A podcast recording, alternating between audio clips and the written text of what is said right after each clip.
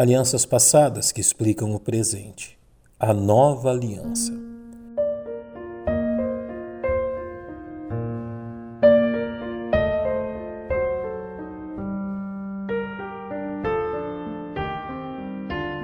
O atento leitor das Sagradas Escrituras reconhece, por meio da interpretação literal das profecias bíblicas, o fato que as alianças firmadas por Deus com a nação de Israel serão em breve cumpridas literalmente em sua integridade. Tendo por base a aliança firmada pelo Senhor com seu servo Abraão, as Escrituras revelam que as promessas feitas ao patriarca se desdobraram em alianças que confirmavam aquilo que Deus havia prometido.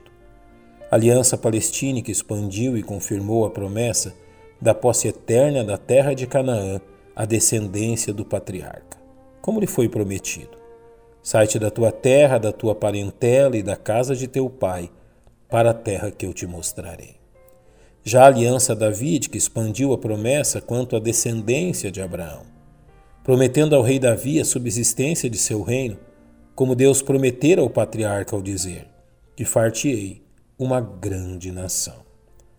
Finalmente, a quarta das grandes alianças firmadas por Deus com a nação de Israel e chamada de Nova Aliança, trata da promessa feita ao patriarca de que em ti serão benditas todas as famílias da terra, e declarada pelo profeta Jeremias: Eis que dias vêm, diz o Senhor, em que farei uma aliança nova com a casa de Israel e com a casa de Judá.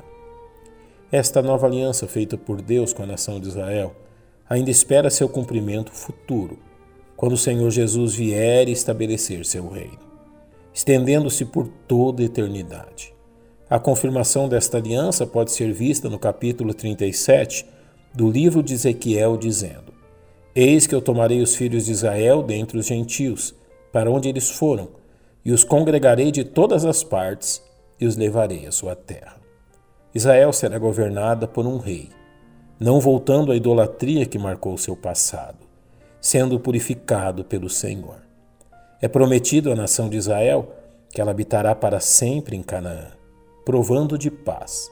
Neste tempo, o templo será reconstruído e Deus estará entre eles, como diz Ezequiel.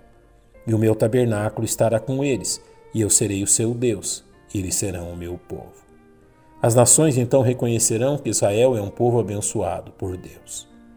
Esta nova aliança proporciona a restauração da casa de Israel e o cumprimento total e literal de todas as promessas do Velho Testamento ligadas a esta nação, cujo cumprimento se dará nesta terra durante o milênio. A base desta nova aliança é o sacrifício do Messias na cruz, uma vez que somente seu sangue pode conceder o que é prometido a Israel a regeneração e habitação do Espírito Santo e o perdão definitivo de seus pecados, como diz o profeta. Porei a minha lei no seu interior e as inscreverei no seu coração. Lhes perdoarei a sua maldade e nunca mais me lembrarei dos seus pecados.